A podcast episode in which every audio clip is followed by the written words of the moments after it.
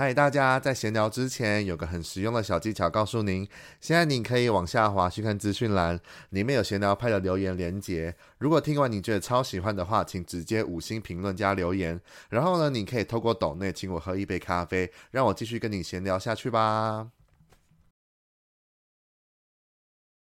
经过了上两个星期我推荐的二零二一年十大心中的华语专辑后，这星期开始，我想要每一两个月。就来分享一下我自己觉得很厉害的潜力新生们。那为什么我想要推荐这些音乐人呢？是因为虽然不知道他们会不会一直推出新的作品，但我想要透过我的分享跟推荐，让他们知道还是有粉丝在默默的支持他们，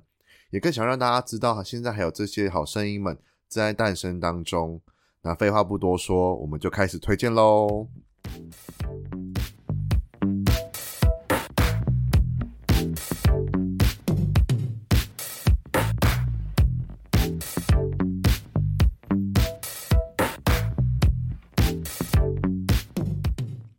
那二零二二年一月份的第一组想分享的潜力新生是 We Are Various，它就是简称 WAV，又称声波乐团。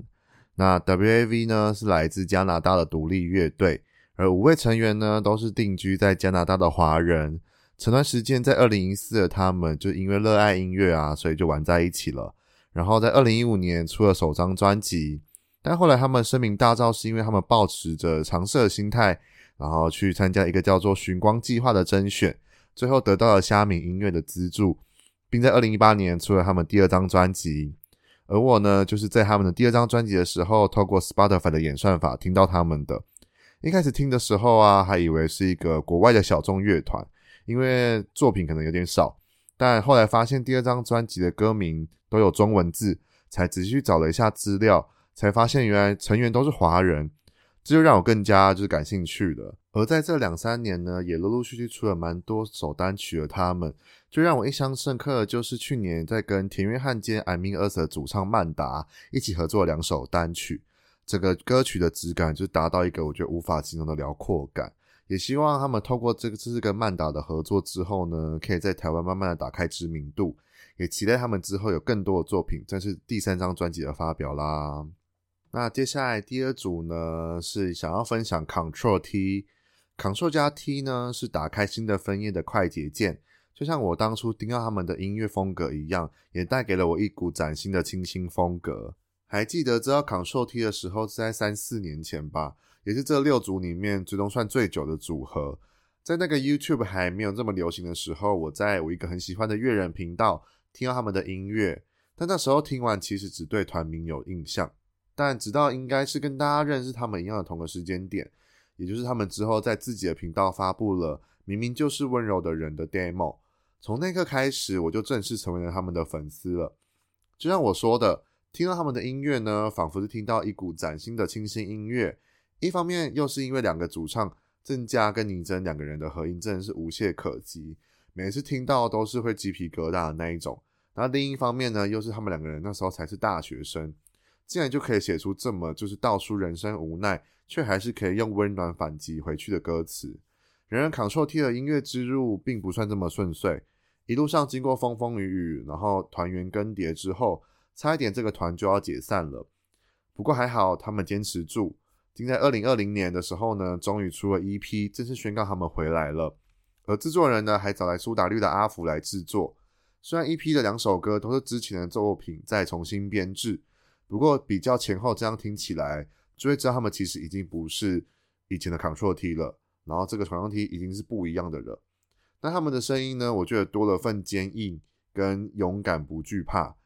然后在去年的时候，又把其他作品慢慢的一首一首的重新编曲发表。那我觉得他们真的是创作能力真是不容小觑。那也很期待今年他们能够还有其他的我们没有听过的创作作品，再给我们一一的分享。最后呢，也想要感谢 Control T，在这几年我只要有不安稳的心情的时候，打开他们的音乐，就会能让我得到许多安稳的力量。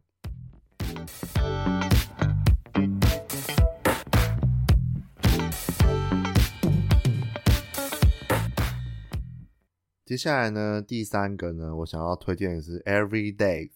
Every Days 应该是这六组里面我最晚认识到，但我最想要、最想要赶快跟大家介绍的。那会知道他的原因呢，是因为经过了 YouTube 的演算法的关系，看到他的频道。那一开始以为他是一个团体，然后是在国外的华裔乐团，结果殊不知是一个台湾男孩做的音乐。那会误会成国外的华裔乐团，其实有很多原因。那第一个呢，当然就是因为主唱的本人长相。是浓眉，然后五官又深邃，我就以为是华裔。那在第二个原因呢，就是因为频道上唱的都是英文歌。那接下来第三个原因，就是因为曲风完全不会是台湾音乐圈常出现的那种音乐风格。那以上三点都是称赞，所以我很快就记得他的长相跟他的音乐。那他的音乐呢，就像他在频道写的一样，果然是那种我最喜欢的 indie pop 曲风，再加上 bathroom pop 等不同音乐类型。既复古但又不失现代感，还有着纯音乐跟有趣的合成器做搭配的风格。那还记得我看到他的音乐频道的时候啊，他的影片里面就是前年他出的 EP Room 24/7其中的一首 Tangerine Dream 的房间版本。那整个一看完呢，就非常非常喜欢，都直接爱上了那一种，然后就觉得一定要推荐给你们听这样。那为了要介绍他的时候呢，我当然有就是去找他的资料，这样才发现其实他还有一个乐团叫做 Indoor Trip，那音乐风格也是蛮迷幻慵懒的，那大家也可以都去推荐去听听看看。那最近呢，有关于他的消息呢，就是他也参与了我也很喜欢的乐团温室杂草的 EP 春天有脚的制作啦。不过呢，由于自己比较晚知道他，所以就错过了他去年在贵人散步的演出。希望他今年呢有更多的音乐。然后在音乐季发表，或者是自己的专场表演，我个人是蛮期待他的现场演出会带给我多，就是什么样子的惊喜这样子。那刚才讲到了贵人散步的话，我还来介绍继续介绍第四个，就是 Lucy。那如果说二零二零年我爱上了女歌手是 June Pan 的话，那去年爱上一定就是 Lucy 了，因为又是一个被我从 Spotify 的演算法找到的宝藏等级的歌手，而且今年才二十一岁的她，音乐风格却是非常的成熟。原本在某一年参加比赛被经纪公司青睐，但他对于合约跟法律都不太清楚，所以就想要请人帮忙。那因缘机会下呢，就找到他现在的制作人海大富。那这边简单介绍一下海大富好了，因为他有名的作品呢是跟陈柏霖制作《鬼扯》的音乐配乐。那就这样，海大夫听了 Lucy 的创作之后，就劝他把他的创作留下来自己唱。那这样 Lucy 就开始他的创作歌手之路啦。还记得呢，当时在 Spotify 听到他的歌的时候，就是他的出道单曲《Cactus》，一下子呢就直接被他的歌词给洗脑了。当一颗仙人掌想要静止在马路上，当一颗仙人掌慢慢习惯身上的伤，这种有点鬼灵精怪的歌词，再加上 Lucy 带有灵魂的唱腔，整个画面感十足。之后呢，他也在去年正式发行了他的人生第一张 Live Season 的 EP《Fuck You》。里面三首写的都是 Lucy 对于自己心中的精神恋爱的向往跟诠释，而让我最好奇的是 EP 封面竟然是一个很像鬼魂的人，后来才发现那其实是那时候在拍摄 Live 版本的时候，他的乐手们着装换成是晴天娃娃的样子。有空的你们呢，也可以去找到那个影片。那整个呢就是很诡异但又很有趣的画面，这样。那 EP 里面呢，值得一提的就是《Ice》这首歌的 MV 了。找来了帮很多日本歌手指导 MV 的日本导演担任导演。那摄影师方面呢，也是找来一位经验丰富的摄影师。那至于 MV 里面呢，担任男女主角的演员，则是演过《双城公寓》的松崎祥平，还有日日本的模特担任主演。那一整个的 MV 质感呢，又提升了好几个 level，是一部很舒服日本复古风格的 MV，而且仿佛真的是会掉进所谓的 Lucy 时区哦。在里面毫无目的的漫游着。那 Lucy 呢，在去年也透过她的另一首创作《Heaven 点 ZIP》入围了这是去年的金音奖的最佳民谣歌曲奖，这让我也觉得非常棒。而且听说今年还会出她的个人首张专辑，所以希望可以之后再有机会的话，可以在金曲奖看到他哦。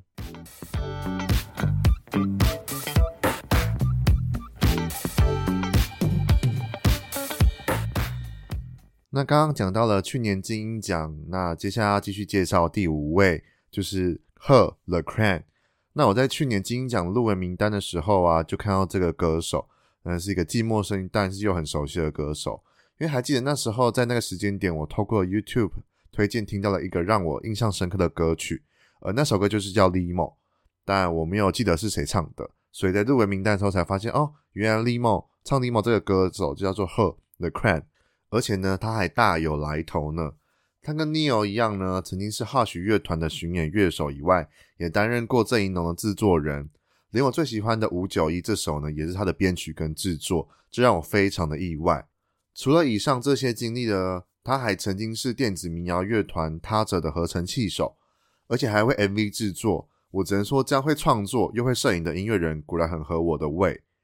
那因为近几年呢，开始流行的一种叫做 Bedroom Pop。很多音乐制作人开始会在自己的卧室制作出不同凡响又独具自己特色的音乐能量，像是刚刚前面介绍的 Everydays 也是一样。而 The Cram 擅长的 Bedroom Pop 以外呢，他的歌也还是有 R&B 跟 Indie Pop 的曲风的元素在，是那种我自己会解释成不用喝酒就可以微醺的 Chill 风格。那为何他的歌会让我那么印象深刻呢？除了第一点就是曲风风格很合我的胃以外。第二点就是他的那个超级慵懒的声线，这应该是我这几年很少听到的声音，所以一听就直接爱上的那一种。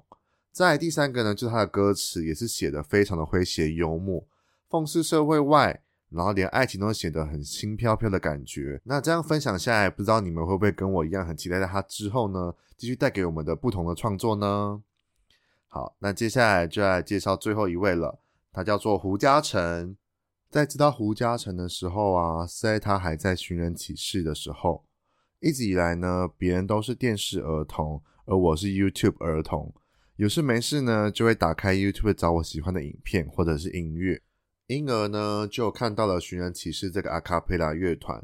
在这边呢，就不多做介绍寻人启事了。如果要听我的介绍寻人启事的话，可以等一下再去找我第四集介绍金曲奖的时候再来听。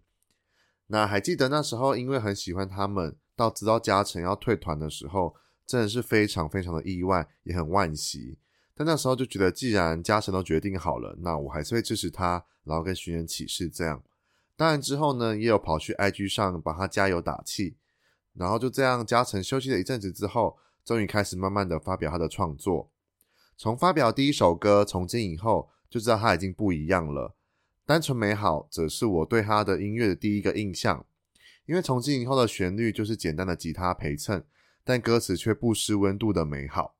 之后第二首问答，我以为应该差不多会是同样的感觉，但结果他又把他的音色跟整体的感觉又拉到新的境界，磅礴细腻兼具呢，变成是我对他的重新定义。歌词没意外的就是依然很合我的胃口，然后他的音色竟然越来越细腻了。在从今以后的时候，还有点小怀疑会不会有点像早期的 Hush 的感觉，但问答的他却已经毋庸置疑是加成完全体了。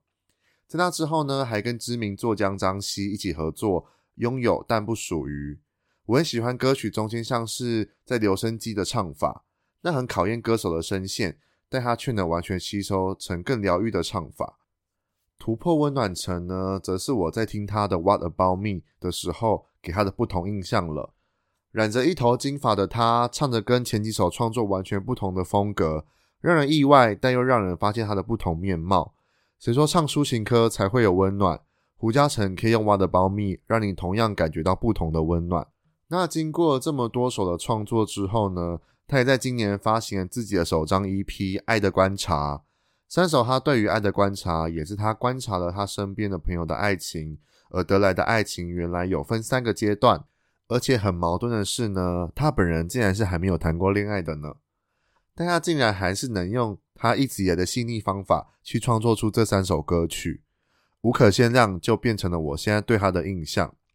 最后呢，其实一直以来很想要利用我的 podcast 分享胡嘉诚的音乐，但就是迟迟没有适合的主题可以做推荐。所以好不容易有了这次的潜力新生推荐，我当然要大力的推荐给你们啦。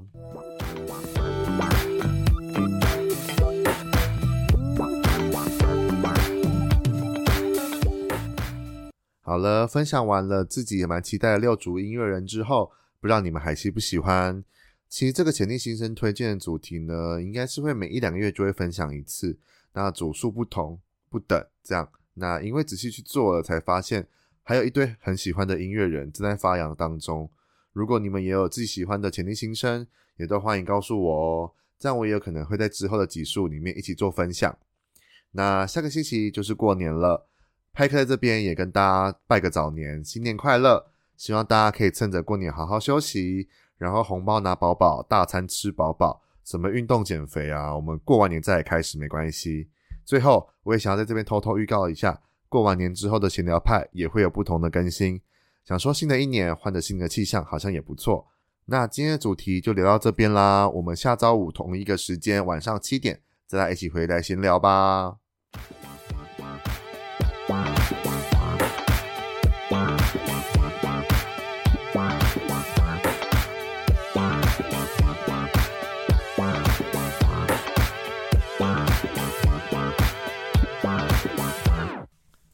嗨，又是我哦。除了要准时在各大收听平台收听以外，当然也别忘了还要追踪我的 IG P I E P I E 底线 T A L K 拍拍 Talk，然后分享标记给你所有的亲朋好友。如果你想要跟我闲聊，还是想要给我各种建议还有主题的，都更欢迎在各个地方留言给我哦，我都会看得到。那我们就下一集见喽，拜拜。